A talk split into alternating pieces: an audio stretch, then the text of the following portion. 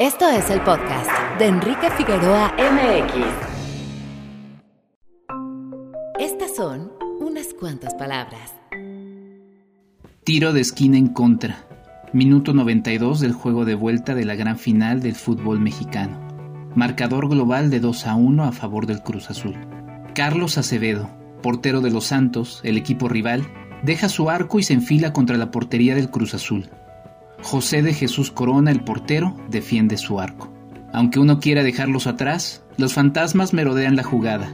El lejano recuerdo de las vueltas en contra se hace presente. Esta vez es diferente. Corona sale con una gran atajada y toma firmemente el balón con las dos manos. La pelota iba hacia Acevedo, pero con garra termina en las manos de Corona. En un año tan difícil como el que hemos vivido, una final de fútbol es de lo menos importante. Eso sí, el corazón llama. Conforme se iba acercando la hora del juego, el nerviosismo aumentaba. Sí, de lo menos importante es lo más importante. El deporte emociona por las emociones detrás del mismo. Detrás de un triunfo, detrás de levantar una copa, hay mucho trabajo, perseverancia, dedicación, disciplina. En tiempos donde la inmediatez es lo que marca nuestros días, donde somos esclavos de los resultados, si no se gana no se es nadie. La frase, lo importante no es ganar, sino competir, genera siempre comentarios. Para algunos es la idea de no darle vital importancia al triunfo y decir reconocer el esfuerzo de haberlo intentado. Para otros es una forma de justificarse y de sentirse siempre cómodos con la ley del mínimo esfuerzo. Ni una ni otra. Todos competimos en nuestro día a día. Nos levantamos con todas las ganas de que sea un mejor día.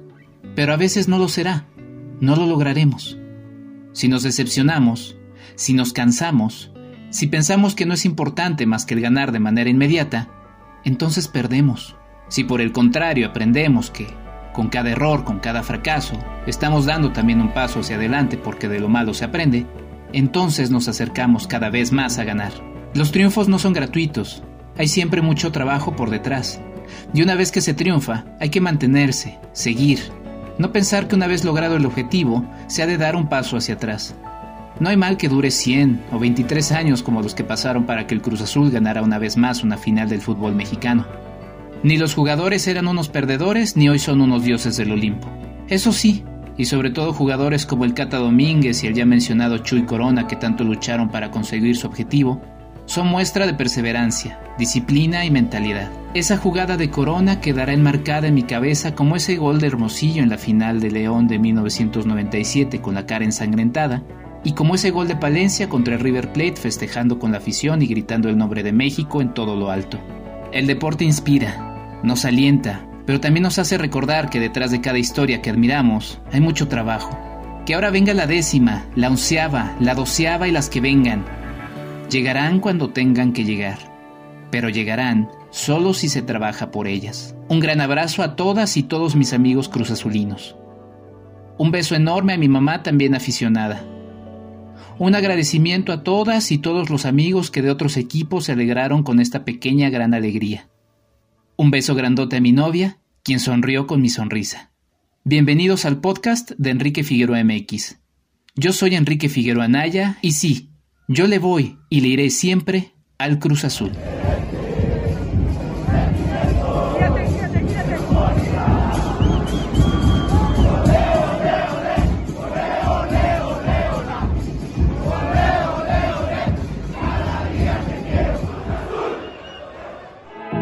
Bienvenido. Este es nuestro invitado de la semana.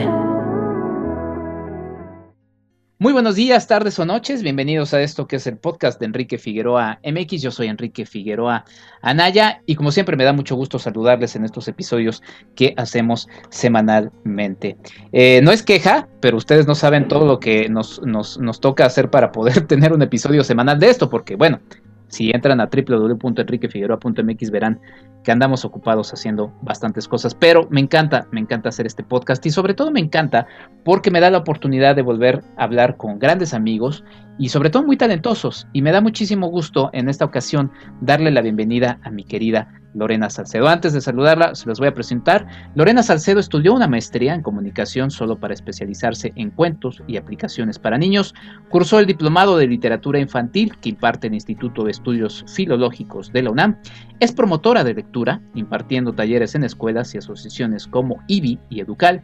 Ha participado como ponente y asistente en congresos sobre literatura infantil y desde hace dos años dirige la biblioteca del Instituto Piaget en el que implementó un plan de lectura basado en la producción audiovisual.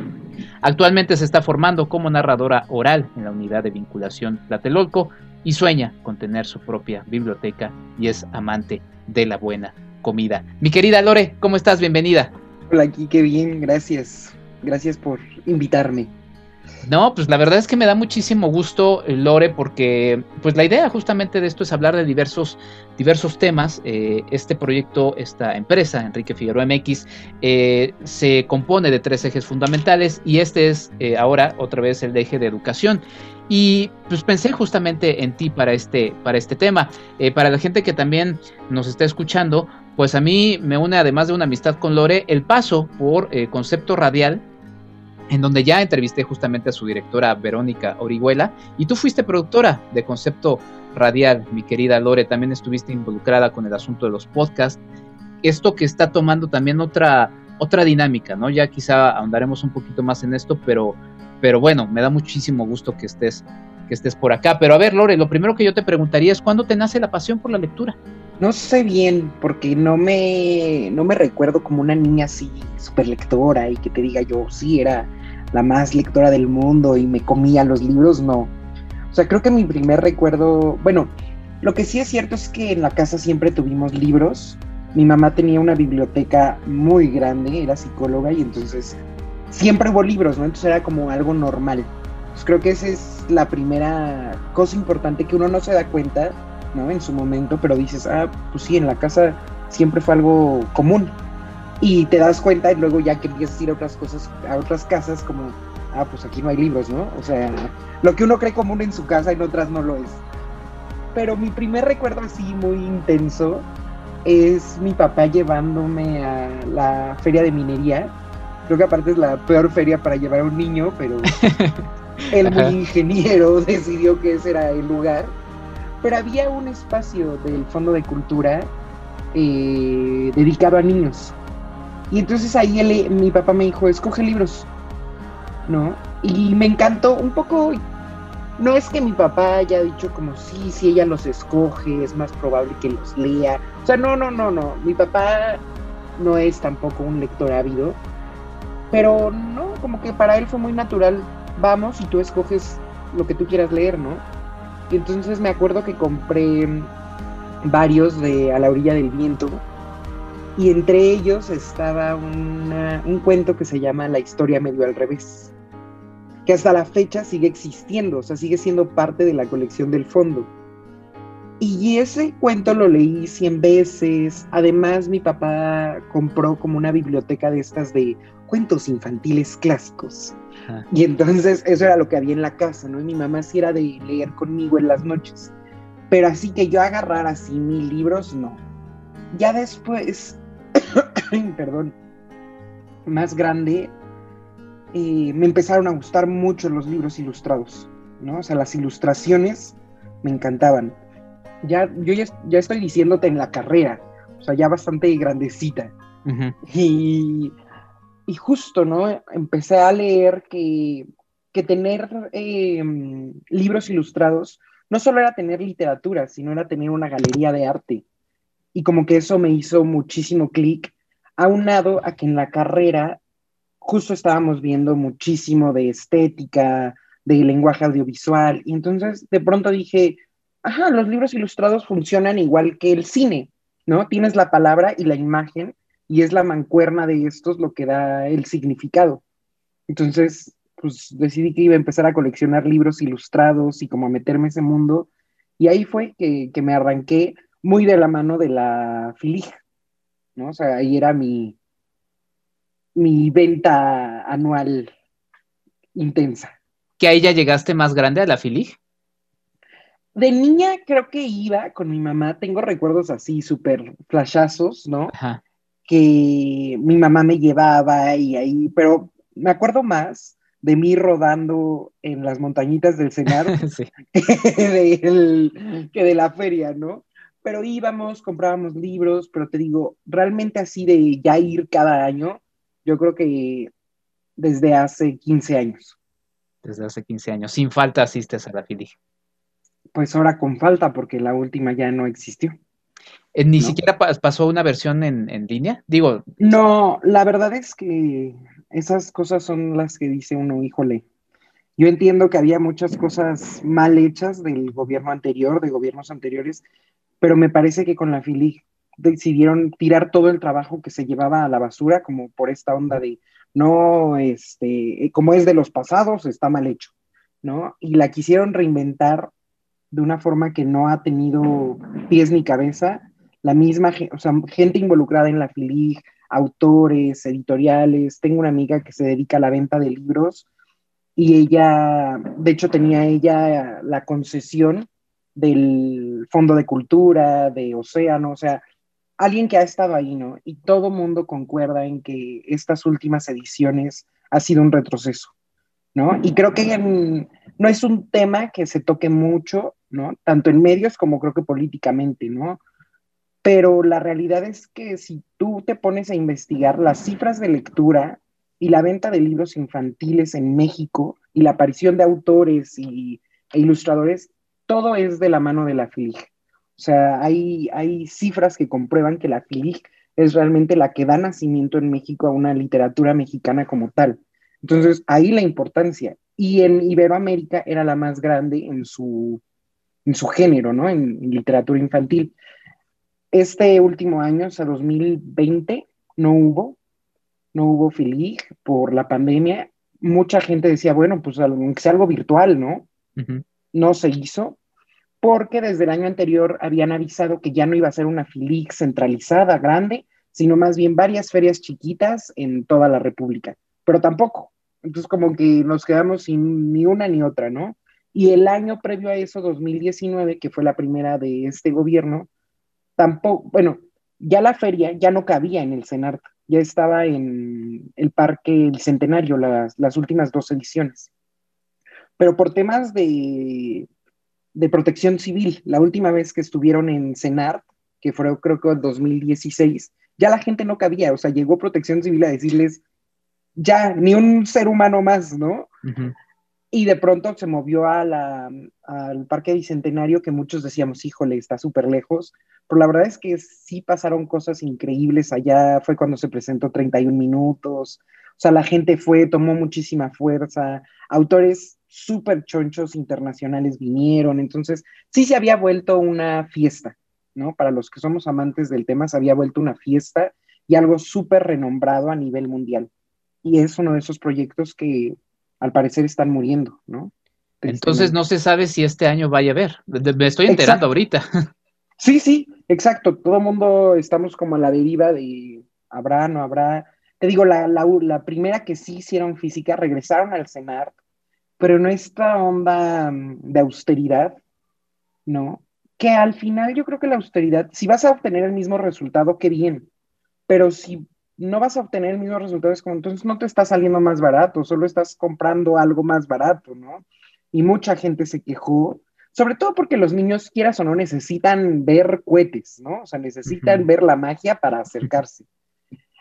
Decían, o, uno de los argumentos es que la feria es de las más caras a nivel eh, interno, ¿no? Para el gobierno. Sin embargo, si tú vas con las editoriales, la feria también es la más cara para las editoriales para rentar espacios. O sea, el metro cuadrado en la FILIG no me acuerdo en cuánto estaba, pero así era el doble que la FIL Guadalajara.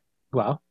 Ajá, o sea, porque justo en la FILIG la onda es que se lo cobraban a las editoriales porque no cobran ninguna entrada. Pero entonces dices, pues si las editoriales estaban pagando, el gobierno que estaba gastando, ¿no? Muchas de las visitas de autores, el gobierno hacía mancuerna con editoriales para pagar boletos de invitados, es decir, de verdad las editoriales creo que están súper comprometidas no porque sean las más buenas ondas y por Sí, no, por un tema de negocio.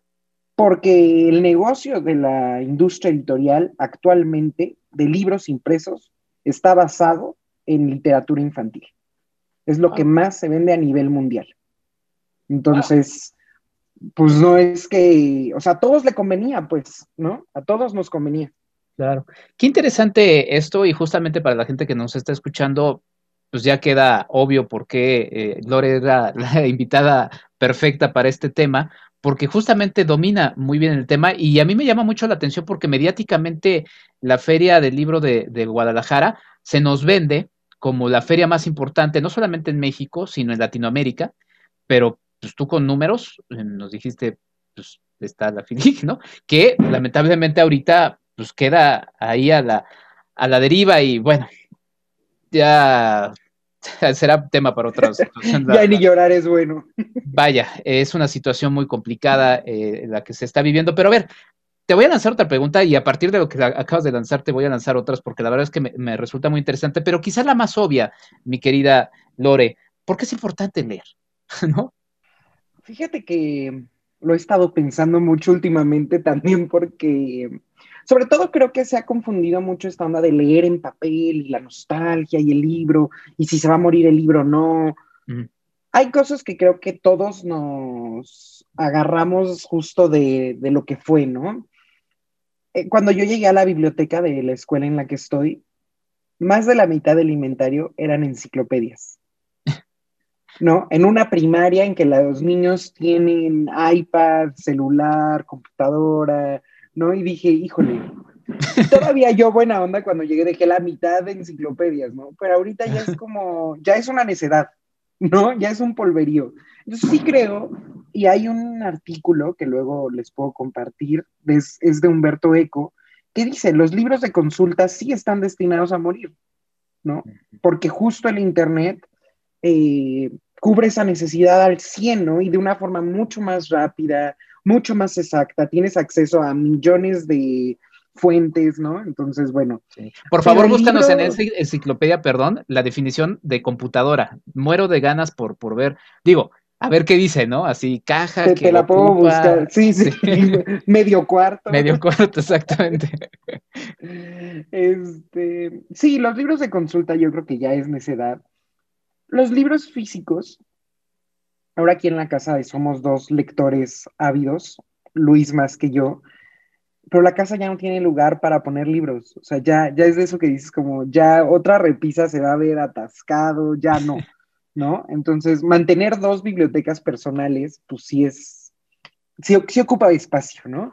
Entonces, compramos Kindle y al principio estábamos como, mm, la experiencia, el olor del papel que es muy romántico, o sea, creo que es muy romántica toda esta idea y por supuesto que se vale, pero también creo que al final lo que importa es la historia y es la ficción y es la fantasía, ¿no?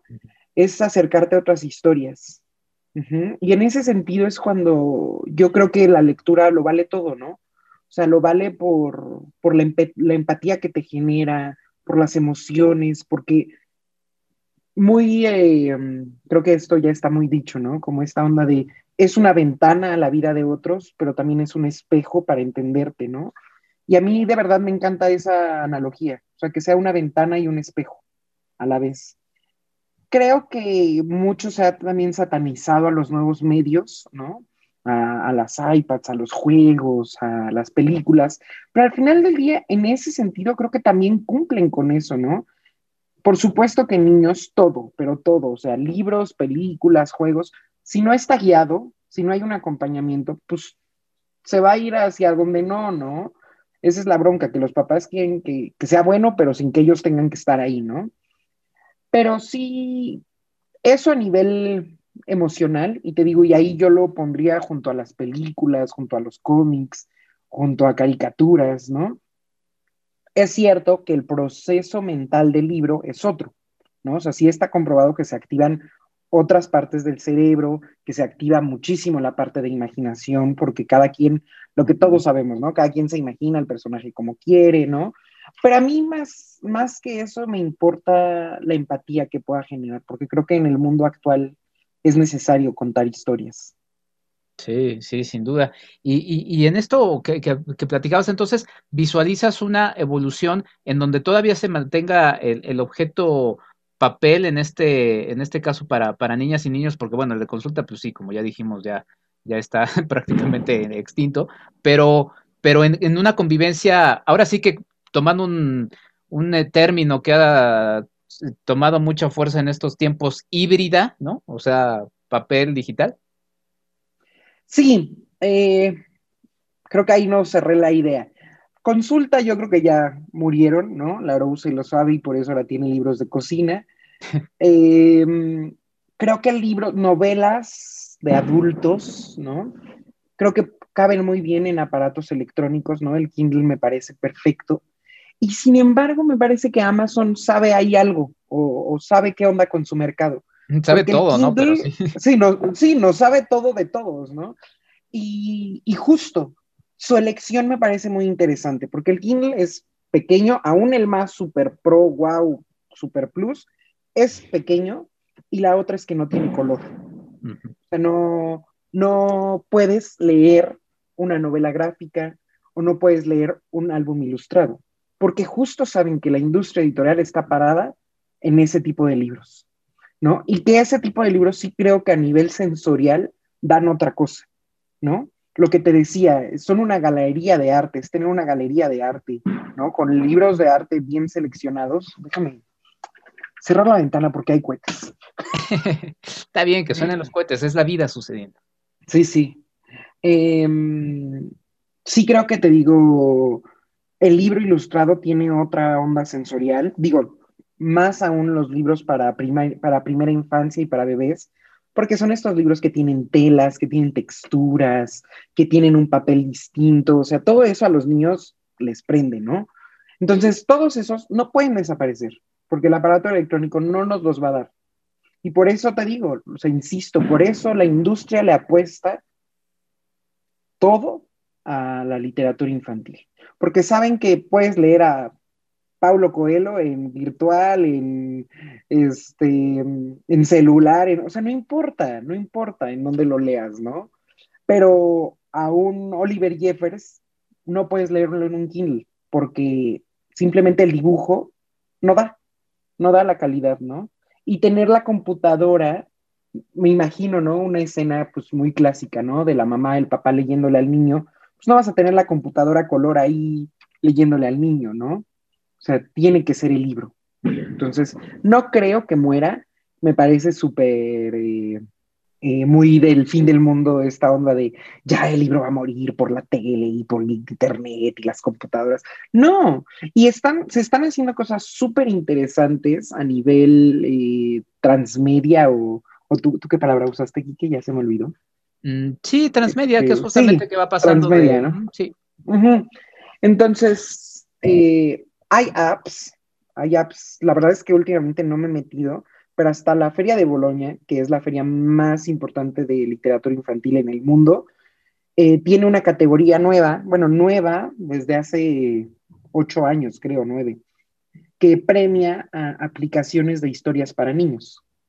Ajá, que es un término que no tenemos nosotros tan bien cuajado, ¿no? Ellos así le llaman justamente, ¿no? Children's Story Apps. Nosotros creo que en la tienda app, por ejemplo, que es lo que muchos consumimos, tenemos nada más juegos y cuentos, pero no son cuentos ni son libros, porque no es un libro tradicional que el niño lee, ¿no? Hay historias interactivas, hay historias que el niño puede ir creando, hay historias que tienen que ver mucho con el juego. Entonces, todas esas historias me parece que son interesantes, tienen otra función, pero van a convivir perfectamente con el libro. También es así que también se han generado aplicaciones de realidad aumentada para los libros físicos. Entonces tienes tú el libro físico, pero bajas la app y entonces puedes pasar la página y de pronto aquí ya tienes al personaje danzando en tu casa. Pero sabe, la industria sabe que, que vamos a seguir consumiendo esos libros. Sí, qué, qué, interesante todo esto que pones en, perspectiva, Lore. Y yo me quería ver muy, muy moderno, muy, muy joven, ¿no? Diciéndote, porque también se puede leer en tweets, ¿no? Pero ya el Twitter ya es una red social que va de decadencia, ¿no? Entonces. No sé si en decadencia, pero también creo que no está llegando público joven. O sea, va a acabar siendo una red de adultos. Sí. ¿no? Porque nosotros, justamente, nuestra generación, somos los que estamos ahí. Pero no veo que los más jóvenes se vayan a meter. Sí, no. Voy a abrir mi cuenta de Twitter de libros de consulta eh, para ir hacer un club justamente sobre eso, pero, pero quería ir un poco a eso y, otra vez sobre el tema de por qué es importante la lectura. Se puede leer en tweets, pero también justamente este formato de lectura tan acotado eh, cambia, y digo, quizá aquí me estoy metiendo en, camisa de varas, pero yo me acuerdo haber visto un, análisis de los discursos de Trump, por ejemplo.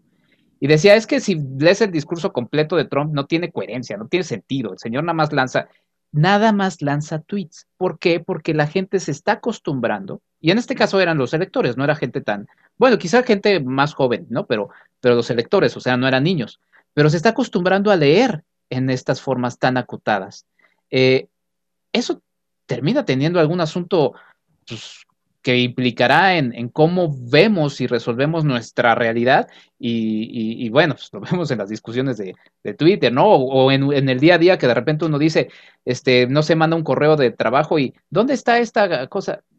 Está en el correo, lo escribí ahí, ¿no? Entonces es así como, ha cambiado mucho eso y eso termina siendo también dañino. Fíjate que ahora no sé si ya viste la nueva función de WhatsApp, que puedes acelerar los mensajes de voz. O sea, yo pensaba que es la inmediatez de la inmediatez. No solo los tweets y la lectura, creo que ya toda nuestra vida es de inmediatez. Y ya no digas en los niños y las consecuencias. O sea, me veo a mí eh, pidiendo un Uber y que dice tarda 10 minutos. Y yo, no, ya, ¿para qué? Yo cancelo. o sea, una locura que ya rebasa todo, ¿no? Y por supuesto que los niños están creciendo así, ¿no? En ya, ahorita, fácil, rápido, ¿no?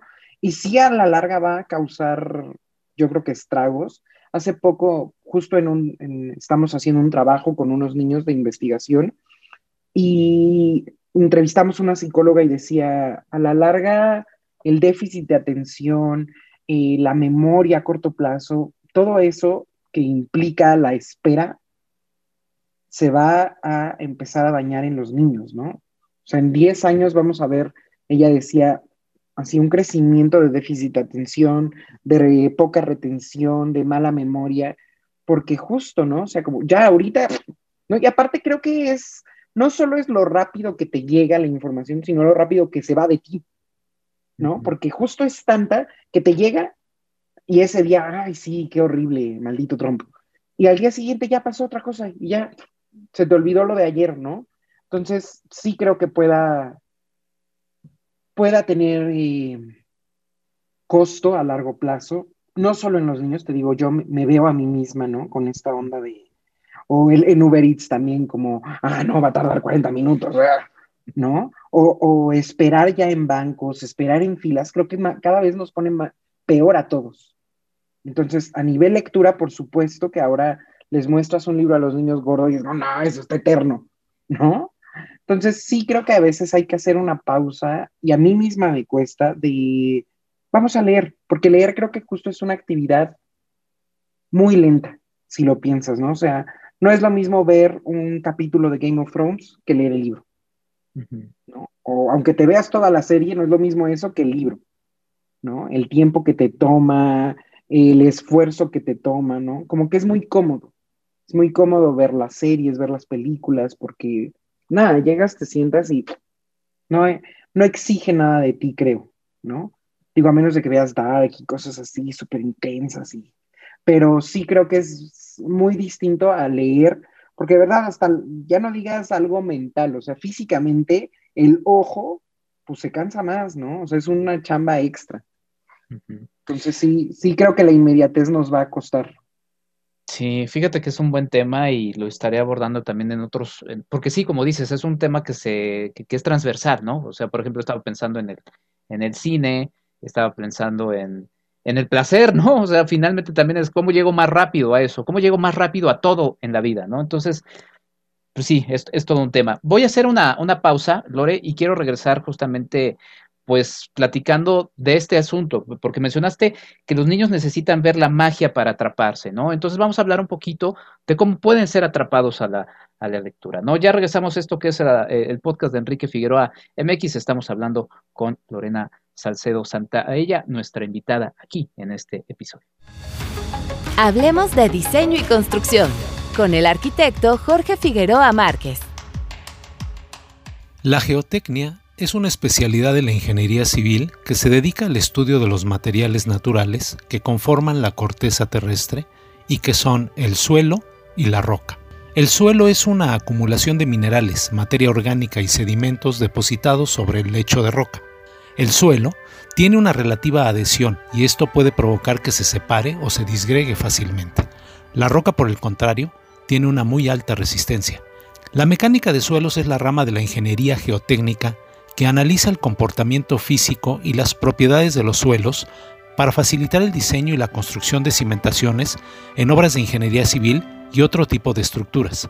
La ingeniería de cimentaciones debe ser capaz de predecir el comportamiento del suelo o roca donde ésta se asienta debido a las cargas que le transmite la estructura. El comportamiento del suelo o roca es tan diverso como el tipo de estructura que soporte.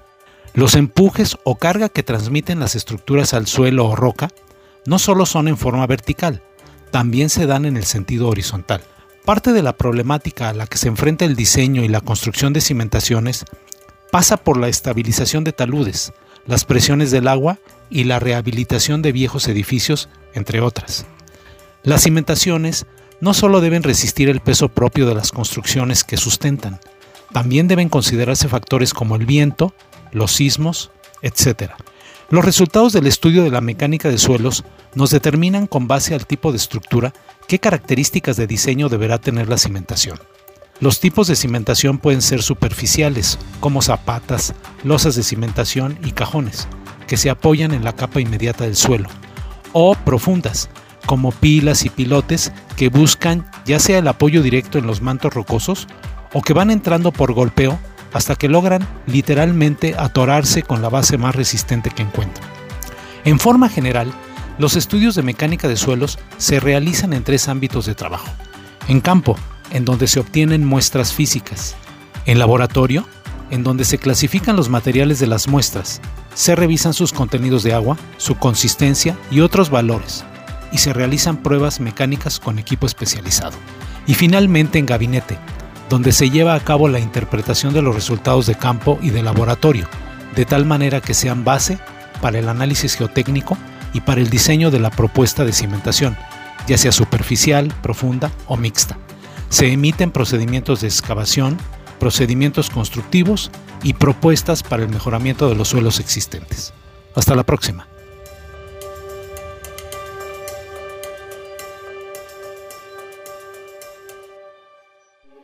Hablemos de diseño y construcción con el arquitecto Jorge Figueroa Márquez.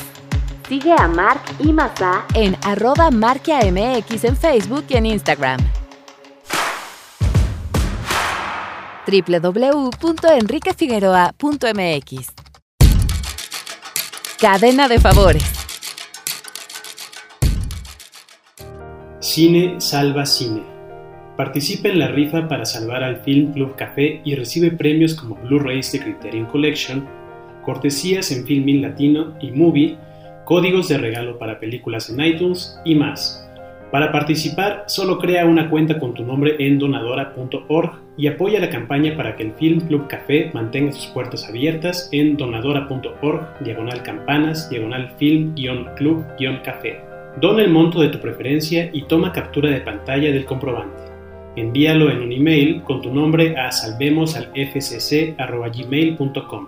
La participación estará abierta hasta el 27 de junio de 2021 y el sorteo se realizará al día siguiente. Participa y ayuda a que una importante sala alternativa siga funcionando. Salvar un cine premia con cine.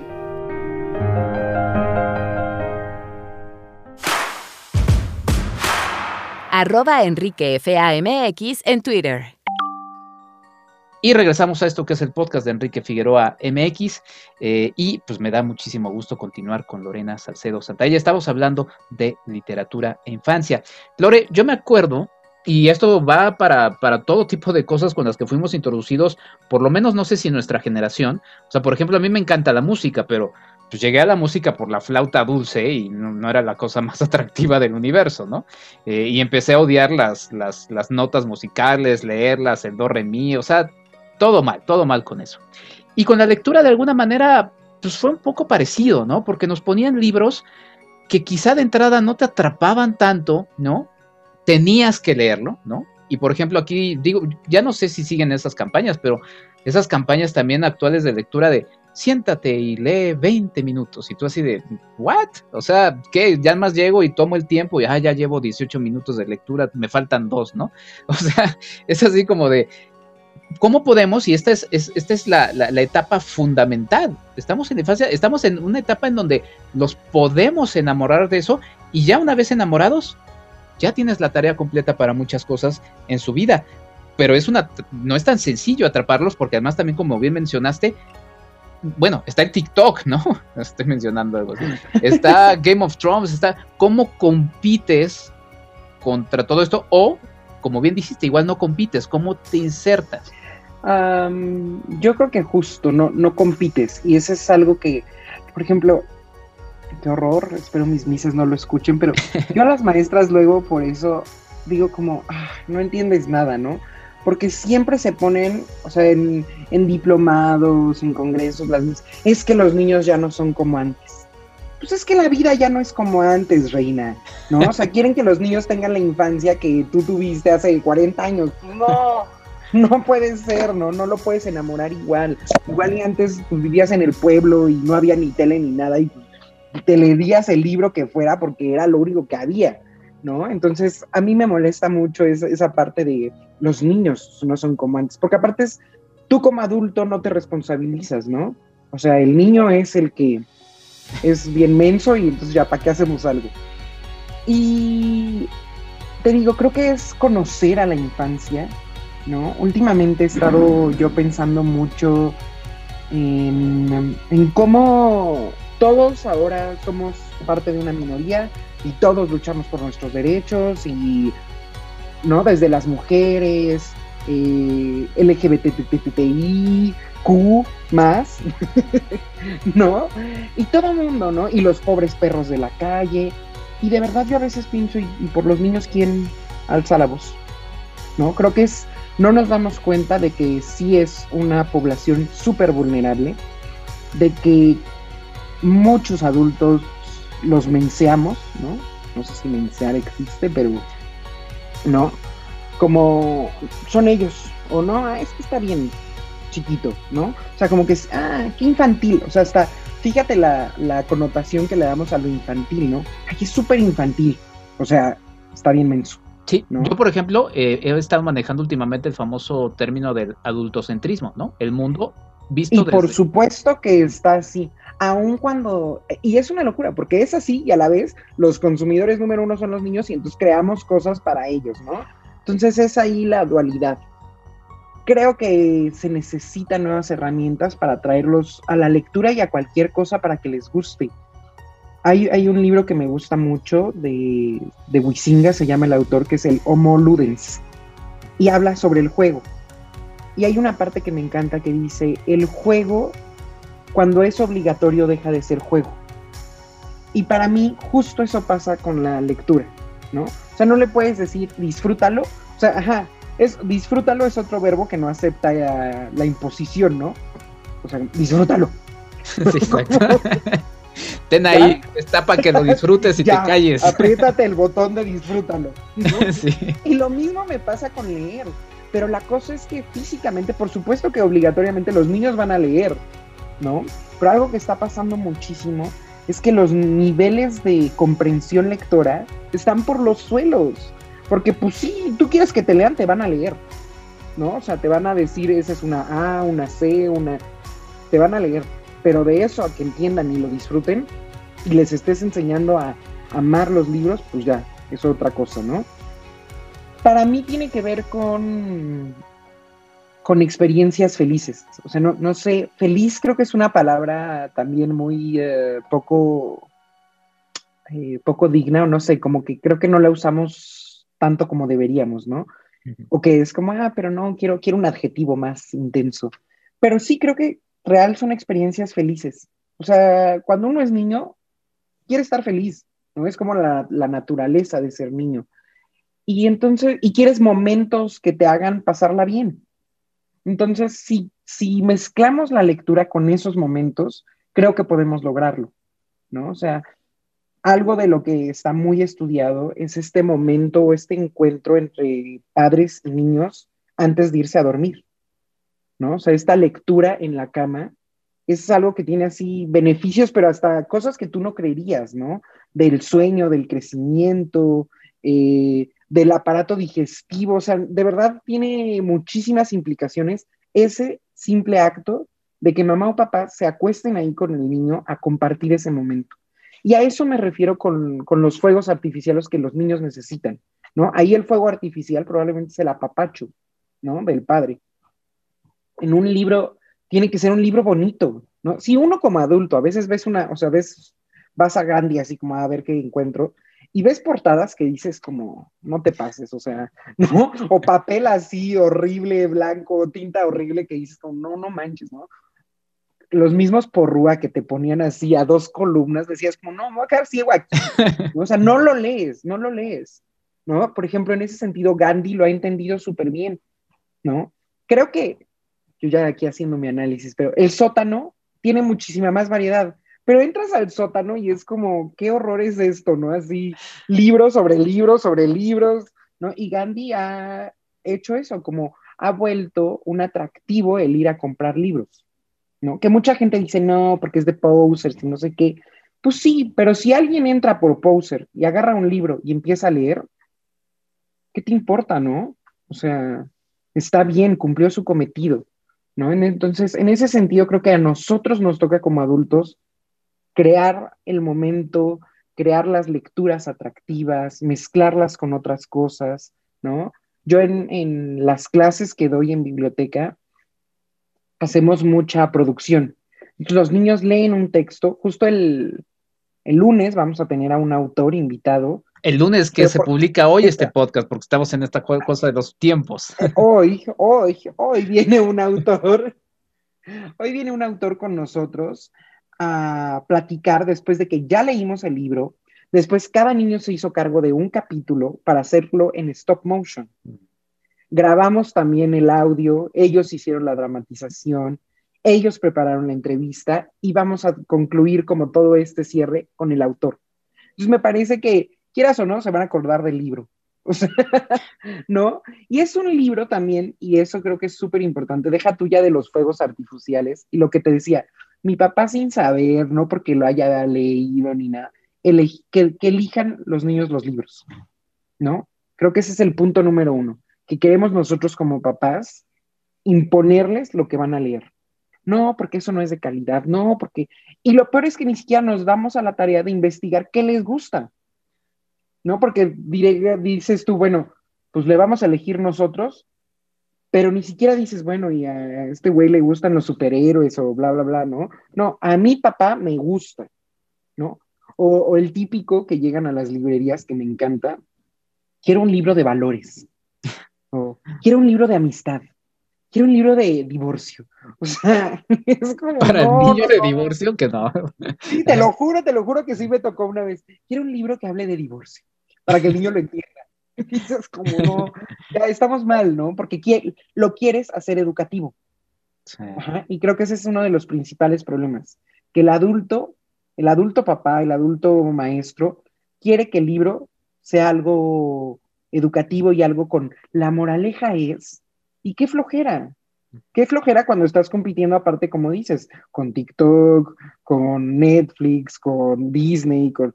Pues no, los niños, o sea, la moraleja, ¿what? Y no por eso quiero decir que la, que la literatura infantil no, no tenga enseñanzas, al contrario. En, un congreso de la FILIG, justamente, eh, Villoro decía, la literatura infantil es tan profunda como la filosofía, porque toma los temas básicos de la vida, ¿no? Y se pregunta sobre eso, o sea, sobre la amistad, sobre el amor, sobre la muerte, sobre quién es uno. Y sí es cierto, esos son los temas recurrentes, pero no necesitan tener un, la moraleja es, ¿no? La misma historia es eh, educativa para los niños, ¿no? La misma historia les muestra otras formas de pensar, otras formas de ver las cosas, ¿no? Entonces, creo que ahí, ahí está el, pequeño problema.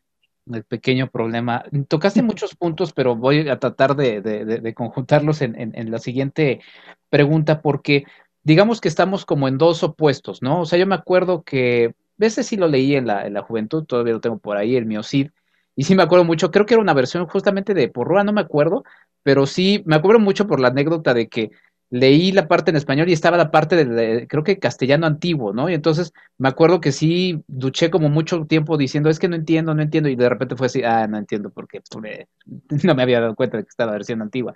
Y este, pero ya una vez, y la edición me acuerdo que no era ni atractiva ni nada, pero cuando empecé a leerlo, porque tenía que hacerlo para la escuela, lo leí y me atrapé. Y digo, sí sonará así como de super, ay, sí, sí, se atrapó por el miocid. No, es que de verdad es muy entretenido el miocid. O sea, de verdad es que sí fue una cosa que me, me acuerdo hasta el momento que, que sí dije, wow, qué, qué padre, qué padre historia. Y por el otro lado, estamos en esta cosa de, y siempre que hablo de este tipo de cosas así, del capitalismo y del mercado, siempre, invariablemente, la gente no lo ve porque esto es un audio, pero siempre tengo algo que remite a eso, y pues ahorita tengo una playera de la Coca-Cola, perdón, eh, como que me persigue, como que es así, ah, sí, güey, vas a hablar de eso, pues mira, pues ahí para que quedes este, evidenciado, ¿no? Pero eh, sí está esta otra parte que es como la Coca-Cola, como las hamburguesas de McDonald's, es, está ahí para que lo disfrutes, disfrútalo, sé feliz, ¿no? Y está, eh, eh, ¿no? Y que son muchas de las cosas, muchos de estos productos que están hechos para eso, ¿no? O sea, que pasan por miles de estudios, mesas llenos de corporativos y, están justamente pensados para eso. Pero ahí se inserta justamente algo que mencionabas y que también me remite a otro momento de mi infancia muy divertido, que eran estas ferias que se hacían, por ejemplo, en la escuela o en la escuela donde trabajo, en una primaria, hay todo un sector de, de talleres, pero todo arranca con una biblioteca. Y me decían, es que aquí es donde van a buscar este, encontrarse con esto, permitir a niñas y niños encontrarse, que no sea una imposición, sino que sea encontrarse. Y ahí juega un elemento muy importante la biblioteca. Cuéntanos un poco de ello, que es justamente tu espacio de trabajo, Lore. Pues era. ok, ok. Era hasta hace un año, ¿no? ah, bueno, por la situación, claro. Esa es una tristeza, pero fíjate que cuando te digo, yo llegué ahí como externa a dar una asesoría de la biblioteca. Es la primera vez que llegué, la biblioteca está arriba, ¿no? Es, como un segundo piso y toda está llena de ventanas. Mm. Pero la biblioteca anterior decía que daba mucho sol, entonces tenía cortinas cafés, ¿no? Y las paredes estaban pintadas de beige y de café. Entonces, sé que esto les podrá parecer como, ¿y eso qué? ¿No? Pero no, eso sí, eso sí importa, porque como niño entras a un espacio lúgubre, ¿no? ¿Y quién quiere estar en un espacio lúgubre? Y luego, estas enciclopedias gigantes ahí asustándote, ¿no? Pues no. Lo primero que hicimos fue renovar el espacio. Entonces metimos colores, entonces la pared tiene ahora azules, verdes, rosas, blanco, quitamos cortinas, quitamos enciclopedias y compramos un pequeño pool nuevo de libros, ¿no? De libros que yo sé por, el trabajo que he hecho por mí, con niños, por las reseñas, que les van a gustar a ellos. Ya si a las mises o a mí no me gustan, qué triste, ¿no? Entonces, poner libros a la altura de, de, los niños, ¿no? O sea, ya desde ahí empieza esta onda que muchos bibliotecarios o mucha gente en librerías no entiende. La literatura infantil tiene que estar abajo a la mano del niño, ¿no? Entonces, mucho de la biblioteca ha sido, ah, fue ese trabajo al inicio y ya después eh, se tiene un espacio, ellos pueden ir cuando quieran, están libres de ir cuando quieran, pero también aparte tienen esta hora de biblioteca. Entonces, algo que a mí me sacaba de onda, ¿no? Y me sigue sacando de onda, es que las mises a veces los mandan porque se portaron mal. O sea, me llegaban de repente, ya sabes, de castigo. Entonces, ahí ya, ahí sí fui con la directora y yo como, no, o sea, me está volviendo en la cárcel, pues no, no, o sea, ¿quién va a querer ir después por gusto? Hicimos adecuaciones, eh, acomodamos el espacio, se hizo un espacio con una alfombra para que los niños se tiraran ahí a leer, que antes solía ser solo para preescolar, entonces los niños grandes no podían acostarse ahí ni tocar la alfombra, y ya, yo decidí que todo el mundo podía acostarse en la alfombra y agarrar el libro que quisiera. ¿No? Y pasó algo muy curioso, los niños grandes empezaron a ir y agarrar libros de preescolar. Ajá, libros que tú dices, ah, esto es para un niño de prefers, de primero de primaria. los de sexto los agarran y les encantan y se ríen y los leen y los releen.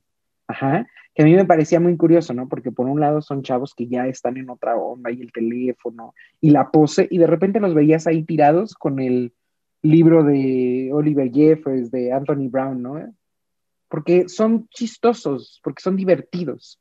Entonces, creo que es eso, punto número uno, el espacio. El espacio tiene que, que acercar a los niños, ¿no? Y en ese sentido creo que tiene que cumplir esa función de, ser un lugar cálido en el que ellos se sientan libros, libres de agarrar lo que sea. Había también, antes de que yo llegara, letreros de no hablar. No, pues son niños, ¿no? O sea, ¿por qué, no hablarían, no? Y, y, a los seis meses de todos estos cambios, empezó a pasar que en el recreo se me empezó a llenar la biblioteca. ¿no? O sea, se empezó a llenar la biblioteca y empezó a ser un espacio de socialización que muchas maestras y mamás, debo decir, no lo entendían al principio. Entonces había mamás de, no, es que se está yendo a la biblioteca solo y no está socializando. No, sí está socializando, pero de otra forma. ¿Por qué tenemos que socializar todos en el patio corriendo y gritando? Pues hay niños que no, que encuentran su lugar en la biblioteca, que se ponían a hacer libros eh, de forma conjunta, ¿no? O sea, tú haces dibujos, yo escribo la historia.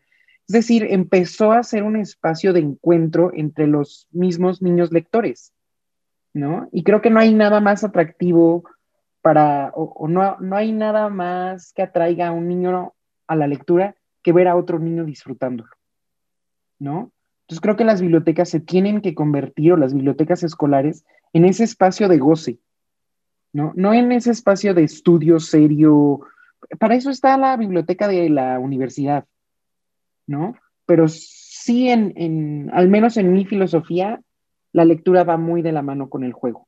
Tiene que ir de la mano con el juego y con la diversión para que los niños se enamoren.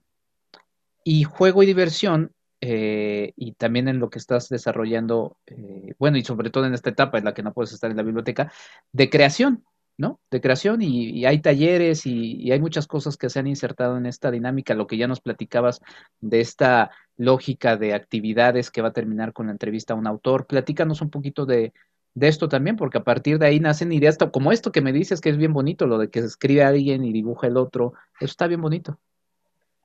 Em, el plan de lectura había empezado así como con varios libros y entonces se supone que los leíamos y discutíamos pero pues cuando nos quedamos sin biblioteca fue como, y luego, ¿no? Porque aunque yo me pueda traer todos los libros a mi casa, pues los niños no los ven, los niños no los tienen, ¿no? Entonces ya había yo pensado en esta onda de mezclarlo con talleres de creación, de creación literaria y de producción audiovisual. Entonces, la realidad es que la clase se ha transformado más en eso, en un, en un taller de creación, ¿no? Entonces, en primero de primaria los niños aprenden a contar historias, ¿no? A contar historias básicas y hacer libros ilustrados. Y aunque parezca súper básico, de verdad, aprender a contar, por ejemplo, solo con imágenes, que es un ejercicio que ellos tienen, ¿no? Piensa en una historia y ahora la vas a contar en cuatro imágenes sin ninguna palabra, ¿no? Y, y al final se supone que terminen con un álbum ilustrado, ¿no? En segundo estamos trabajando con cómic. Entonces los niños están haciendo sus propios cómics y claro, creo que es más fácil cuando ellos hacen o cuando les dices, mira, tú vas a tener que hacer esto, por lo tanto, o para que eso te salga bien, vamos a leer cómics, ¿no? Necesitas referencias. Entonces les pones referencias y miren aquí cómo este autor usa los cuadros y miren en los cómics de superhéroes, los cuadros son más grandes cuando el superhéroe aparece, ¿no? O sea, todas estas cosas que sirven como ejemplo, no solo no solo existen de manera, mm, ¿cómo decirlo? Como figurativa o no sé cómo decirlo. O sea, es decir, te, esto lo estás viendo porque después vas a tú hacerlo. Claro. ¿no? Entonces creo que eso los atrapa más. Y en tercero hacemos stop motion. Pues la verdad es que con tercero hemos visto muchísimo, muchísimos cortometrajes, eh, pero también aprendimos a hacer guiones, aprendimos a hacer storyboard. O sea, como todo esto que cuando les cuentas una historia es como, bueno, te la voy a contar, pero lo vamos a transformar en esto. Entonces, pues es más fácil que se interesen, ¿no? Tenemos un libro de Gianni Rodari, se llama Cuentos para jugar, que les encanta, porque son historias que al final tienen tres finales. Entonces ellos eligen qué final quieren. Pero el ejercicio final que estamos haciendo es, leímos la historia, leímos los tres finales, y el ejercicio es, tú vas a escribir un cuarto final, el final que tú quieras, y eso es lo que vamos a grabar en stop motion, ¿no?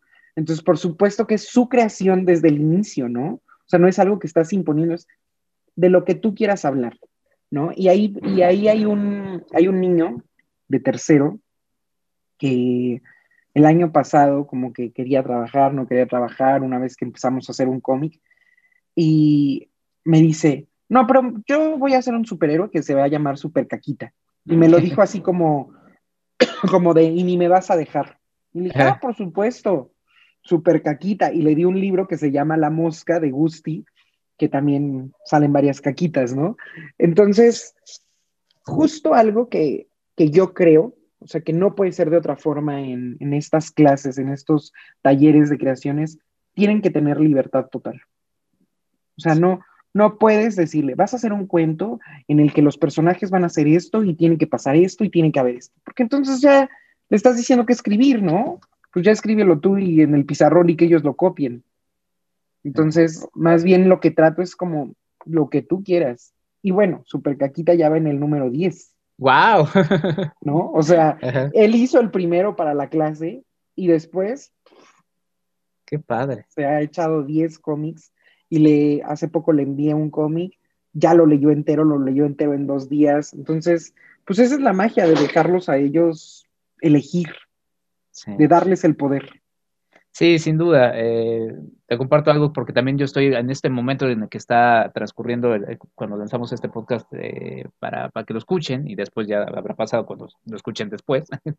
este, estoy dando un, un taller de, de, podcast para niñas y niños y una dinámica es que hagan una entrevista y una niña me dijo, ¿puedo entrevistar a mi gato? Y yo, claro, ¿no? O sea, entrevista a tu gato, por favor, ¿no?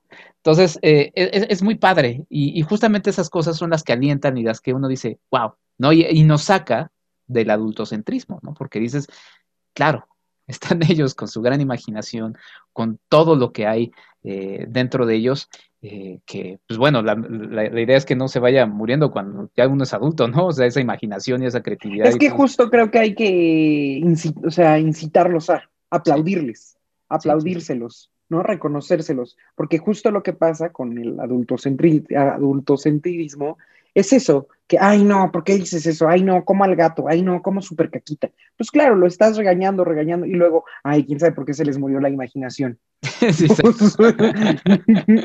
Yo sí les puedo decir.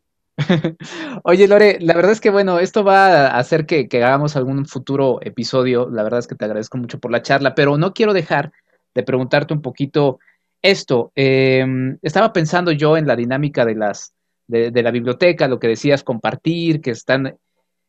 ¿Qué va a pasar con esto que va, eh, vamos a regresar, ¿no? Eh, justamente nos queda una semana para el regreso oficial em, optativo a clases, ¿no?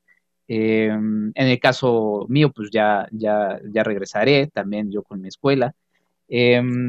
pero ¿qué va a pasar? ¿Van a cambiar estas dinámicas? ¿Ya no van a poder compartir? Eh, también hay una cosa muy natural de que pues, los niños pues, se van a estar quitando el cubrebocas y se va a romper y, o sea, cuéntanos un poquito, ¿tú cómo visualizas y cómo también estás preparando este, este regreso? No sé si ustedes van a regresar para, para cerrar el ciclo escolar o van a esperarse a iniciar el que sigue. Cuéntame un poquito de esto. No vamos a regresar nosotros, ¿no? Porque nosotros empezamos el semestre, de hecho, dos semanas antes que la SEP. ¿Te acuerdas que no sé si te, o sea, bueno, ya, nuestro gobierno. Sí, sí, sí. Pero en algún momento dijeron como regresamos el 14, o algo así habían dicho, regresamos el 14, y así como el 11 dijeron, no es cierto, el 28. Sí.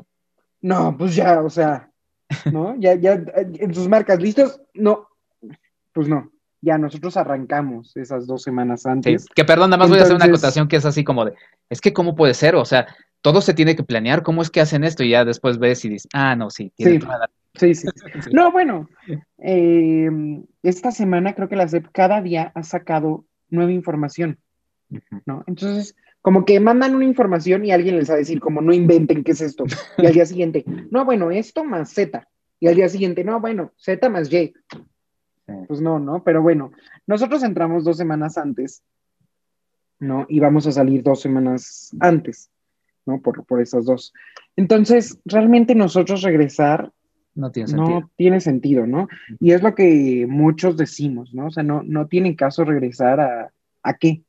Y obviamente creo que tiene que ver con algo eh, electoral, ¿no? De ven, se solucionó, ¿no?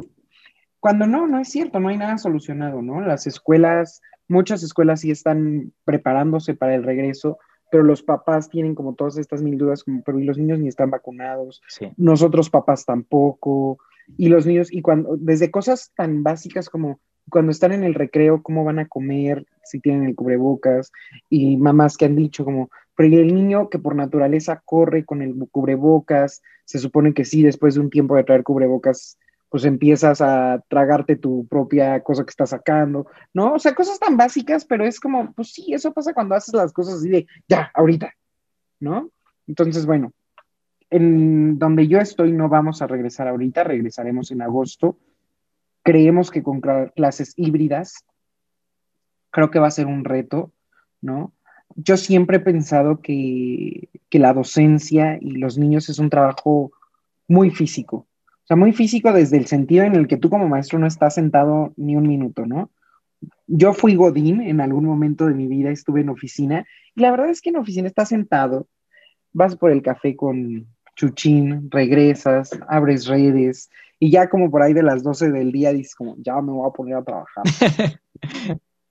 y en la escuela no pasa eso, en la escuela estás a las 7.45 parado con los chamacos y así hasta las dos y media, ¿no? O sea, no puedes estar así como, ahorita me voy a relajar mientras están haciendo X, ¿no? En ese sentido es físico y en el sentido en que es inevitable que ellos te toquen y tú tocarlos, ¿no? O sea, los niños son personas que necesitan el contacto y entre ellos mismos, ¿no? Entre ellos mismos se tocan, se empujan, ¿no? Se abrazan, todo. Y a uno también. O sea, hay, niños así, los chiquitos, por ejemplo, van y se, te acurrucan como si fueras la mamá, ¿no? Y ahí están ahí metidos en tu axila, ¿no? Y los más grandes también te abrazan o te, o sea, quieren tocarte y tú, y tú creo que es inevitable que también uno los quiera tocar, ¿no? Los quiera apapachar, entonces sí va a estar difícil, creo, sí, sí, sí va a estar duro este regreso. No sé cómo va a funcionar los proyectos, ¿no? O sea, esta onda que decíamos de los niños leyendo libros, el mismo libro los dos juntos, ¿no? O sea, ¿cómo vas a controlar esta onda de 1.5, ¿no? Porque imagínate una maestra con 20 niños, 1.5, 1.5, pues no. Y vas a sanitizar los libros y mojarlos, ¿no? No, no, no va, a estar difícil, va a ser un reto. Creo que vamos a tener que hacer mucho uso de la literatura electrónica, ¿no? Y de, de la tecnología todavía, aún en vivo. Pues sí, porque finalmente también ahí hay, como bien marcabas, un riesgo, digo, también hay una realidad de, de cómo son las dinámicas de su edad, pero bueno, sí, la verdad es que es todo un tema. Eh, Lore, ¿dónde te pueden seguir? ¿Dónde puede la, gente seguir más de lo que haces? Por cierto, no lo mencioné, tenías un proyecto bien bonito que se llamaba Divertimento, que también como el mío, que siempre menciono, que era Reconoce MX, pues forman parte, o sea, uno dice, híjole, ya fue, pero no, o sea, cuando uno los ve en perspectiva, dice, fue parte de esto que estoy siendo ahora y, la verdad es que es muy bonito, era un proyecto muy bonito, quiero reconocerlo aquí en este, en este podcast. Y, y, dónde te pueden seguir? ¿Qué más estás haciendo? ¿Qué más viene, además del trabajo que estás haciendo en esta, en esta escuela donde tienes la fortuna de trabajar y ellos tienen la fortuna de disfrutar tu, trabajo? Em, creo que mi única red ya pública es el Twitter, pero tampoco soy la más activa, que soy Salsa Lors. Y estamos preparando un proyecto que me emociona mucho, que tiene que ver con historia y comida.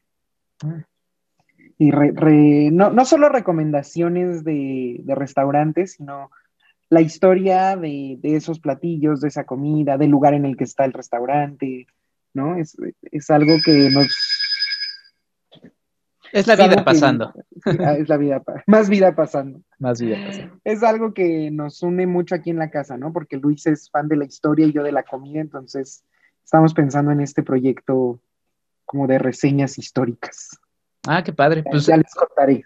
cuando, cuando se lance, estaré al pendiente, como siempre estoy al pendiente de todo lo que hacen mis, mis amigos, eh, pues los invitaré a los dos y lo platican ahora en el eje de historia, justamente. Va, me encanta, me encanta, Kiki. Pues te agradezco mucho, de verdad, Lore, de verdad es que es una charla que, que, da para mucho más y te admiro mucho por todo lo que has hecho, por, por, toda tu chamba y de verdad es que esta charla lo, lo, confirma, así que pues yo invito a que la gente eh, te siga y esté pendiente de lo que de lo que haces. Muchas gracias, Lorena Salcedo Santaella, además gran amiga y me da mucho gusto verte. Mil gracias a ti, que de verdad que me encanta que estos proyectos sigan y existan y haya espacio para más voces de las que ya no sabemos todos de memoria. Exactamente. Pues muy bien, justamente nosotros nos vamos con una recomendación, eh, no de literatura, ya aquí escucharon a, Lore hablando de literatura, así que no voy a hacer el oso, eh, pero vamos con esto eh, que sigue siendo el podcast de Enrique Figueroa MX. Nuestra recomendación para el fin de semana. Y en el marco de la euforia por el reciente triunfo de mi equipo de fútbol del Cruz Azul, me quedé pensando en qué película podría recomendar que me hiciera sentir un poquito, un poquito como lo que me hizo sentir ese triunfo que realmente estaba esperando desde hace muchos años.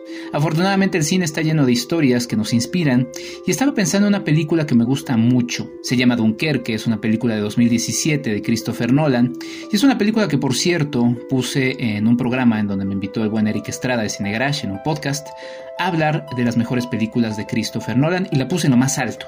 Pueden revisar ese podcast buscando Cine Garage y Nolanómetro. Eh, porque es una película que me inspira mucho, porque es una película enmarcada en la Segunda Guerra Mundial, en donde distintas historias se van entrelazando, historias de gente que lo único que quiere es mm, inspirar a otros, eh, salir adelante en una situación de verdad muy compleja y que ponen todo para conseguir el objetivo que es regresar a soldados que tienen a sus familias, eh, a sus casas, Así de simple. Y la verdad es que es una película muy sencilla, muy bien lograda por Christopher Nolan, en donde se quita mucho del merengue que luego le pone el cineasta a sus películas, pero que de manera sencilla consigue el objetivo. De verdad esa secuencia final de la película es muy inspiradora. Pueden ver Dunkerque en Netflix, véanla si no lo han hecho, coméntenla conmigo y seguimos aquí en el podcast de Enrique Figueroa MX. Arroba Enrique Figueroa MX en Facebook y en Instagram. ¿Quieres ayudarnos a hacer más contenido? Tu apoyo es fundamental. Entra a www.patreon.com diagonal Enrique Figueroa MX y elige entre las muchas recompensas que tenemos para ti. Desde un agradecimiento en este podcast hasta tu participación en un cineclub en línea donde tú puedes elegir el tema. Además de 50% de descuento en nuestros cursos, talleres y tours. Únete, sé parte de esta comunidad. Y así termina un episodio más de esto que es el podcast de Enrique Figueroa MX. Les agradezco mucho, mucho el favor de su atención. Les agradezco a mis Patreon. Muchas gracias Ligia Plácido. Muchas gracias Claudia Villegas por sumarse a este esfuerzo de tener un podcast semanal. Recuerden que todo lo que estoy haciendo lo pueden checar en enriquefigueroa.mx. Afortunadamente se han y se seguirán subiendo en nuevos proyectos eh, que les estaré informando. Ya también con eh, la reactivación que se ha estado haciendo poco a poco de las actividades eh, de manera presencial, se irán sumando algunas otras cosas más, así que les pido estén muy atentos, sobre todo en los siguientes meses en donde se va a cruzar la etapa veraniega. Eh, muchas gracias una vez más por el favor de su atención. Eh, Tengan ustedes una muy linda semana. No dejen de escribir eh, qué es lo que les parece en estos podcasts, qué temas también les gustarían. Y ya saben, si les gusta, compartan. Si les gusta muchísimo, sean parte de patreon.com diagonal Enrique Figueroa MX y sean parte conmigo del el mecenazgo que esto eh, trae. Hay diversas recompensas. Eh, de verdad, de verdad les invito a que formen parte de este proyecto. Sin más, yo me despido. Tengan ustedes una muy buena semana. Hasta la próxima.